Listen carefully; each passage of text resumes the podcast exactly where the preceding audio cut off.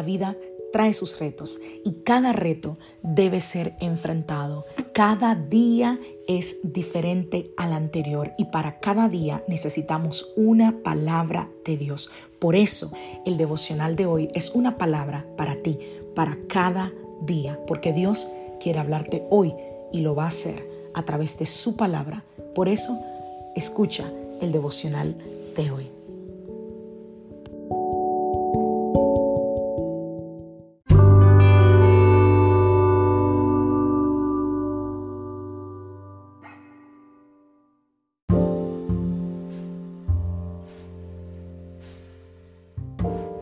Devocional del día de hoy. Estrategias para redireccionar mis pensamientos. Vamos a la palabra del Señor Isaías capítulo 55 a partir del verso 8. Dice, mis pensamientos no se parecen en nada a sus pensamientos, dice el Señor. Y mis caminos están muy por encima de lo que pudieran imaginarse. También te quiero invitar a leer 2 de Samuel capítulo 11. El capítulo completo es muy largo para leértelo aquí, pero te invito a que lo leas. Y vamos a leer 2 de Corintios capítulo 10, verso 5. Destruimos todo obstáculo de arrogancia que impide que la gente conozca a Dios. Capturamos los pensamientos rebeldes y enseñamos a las personas a obedecer a Cristo. Isaías 26, 3. Tú guardarás en perfecta paz a todos los que confían en ti, a todos los que concentran en ti sus pensamientos. Por alguna razón que desconozco, el Señor en los últimos, en el último mes, yo diría, me ha llevado a hablar con diferentes personas sobre los pensamientos una y otra vez. Me he visto a mí misma hablando sobre el cuidar los pensamientos, el cuidado de lo que tenemos en la mente, He hecho, de hecho, lives en Instagram con compañeras de trabajo, con amigas, eh, con hermanas, sobre el cuidar los pensamientos. Y es que entiendo que Dios quizás está poniendo esa inquietud en mi corazón, porque obviamente no desconocemos las maquinaciones del enemigo y sé que el campo de batalla del creyente es la mente. La Biblia nos enseña que los pensamientos del Señor no son nuestros pensamientos y claro que no, porque Dios lo ve todo, ¿no? Dios es soberano, es santo. Eh, la Biblia dice que los pensamientos de Él, y ya lo leímos aquí en Isaías 55, 8, dice, porque mis pensamientos no son vuestros pensamientos, ni vuestros caminos mis caminos.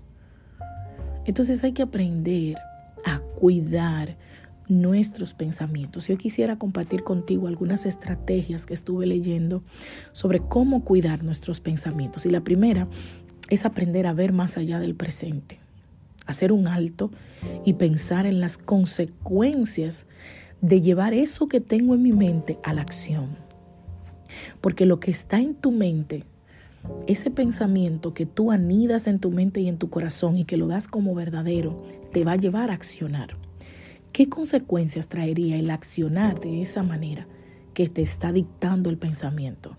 Porque recuerda que el enemigo tira dardos y hay dardos que son lanzados a nuestra mente. Está en nosotros el filtrar nuestros pensamientos. Y aquí viene mi segunda recomendación. Hay que filtrar los pensamientos. Cuando a mí me encanta hornear, los hermanos de la iglesia saben que eh, yo siempre estoy, me gusta mucho hornear. Y una de las cosas que se habla de al hornear es cernir la harina.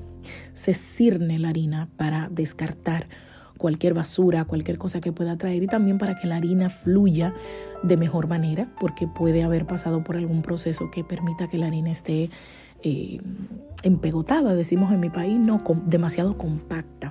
Pero también en la construcción se utiliza eso. Cuando alguien va a hacer una casa, eh, se toma lo que llaman sedazo, ¿verdad? Y se empieza a colar la arena. Y ahí en el sedazo pues queda obviamente la basura, las piedrecitas y todas las cosas que pueden dificultar la obra. De la misma manera, la Biblia es nuestro sedazo. Y si nosotros filtramos nuestros pensamientos a través de la palabra de Dios, nos quedaremos con los pensamientos que necesitamos para perfeccionar la obra de Dios en nosotros. Si nosotros permanecemos en su palabra, nuestros pensamientos serán afirmados. Y por último, quiero recomendarte pasar tiempo de calidad con el Señor. Si tú quieres pensar como Dios piensa o parecerte, parecerte a Dios, entonces tienes que pasar tiempo con Él. Nadie logra parecerse a alguien si no le dedica tiempo. Dicen eh, eh, en un proverbio por ahí que las malas costumbres corrompen las buenas costumbres, las malas compañías, perdón, corrompen las buenas costumbres. Así que, eh, dicho de otra manera, las buenas costumbres van a eliminar las malas costumbres. Las buenas compañías harán que nosotros tengamos quizás buenas costumbres. Una cosa más, cambia el ocio por la productividad. Y es una cosa que he visto muchas veces. Mientras más ociosa está una persona, más piensa, más pensamientos tiene, más eh, eh, eh, se queda allí tendido en el suelo pensando que no, que no va a lograr salir de cierta situación. David, la Biblia dice que era un hombre conforme al corazón de Dios, pero que en un momento de ocio, lamentablemente, lo llevó a pecar. Y en el tiempo en el que él debió estar en la guerra, estaba en el palacio, paseándose de un lado al otro, con la mente vacía. Y obviamente Satanás pues aprovechó ese momento para colocar un estímulo que provocara un pensamiento negativo, el cual llevó David a la acción y eso obviamente pues lo lleva a pecar. Entonces mantén tu mente ocupada de cosas que te edifiquen. Eh, lee la Biblia, lee un libro, escucha alabanzas, conéctate con una comunidad de fe, conéctate con gente que te impulsen a salir adelante, a ser mejor. Habla con alguien sobre la grandeza del Señor. Ora, medita, júntate con gente que te ayude a crecer, a fortalecer tus pensamientos de manera positiva y no le des lugar a los pensamientos negativos.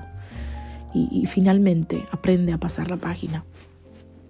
Si filtramos el pensamiento, la página la pasamos y ya identificamos que es el mismo pensamiento y que ese pensamiento no es conforme a la palabra de Dios, sabremos que sus consecuencias van a ser devastadoras. Entonces, filtra, aprende a pasar la página, aprende a revertir todo pensamiento con la palabra de Dios, llevando todo pensamiento cautivo a la obediencia de Cristo.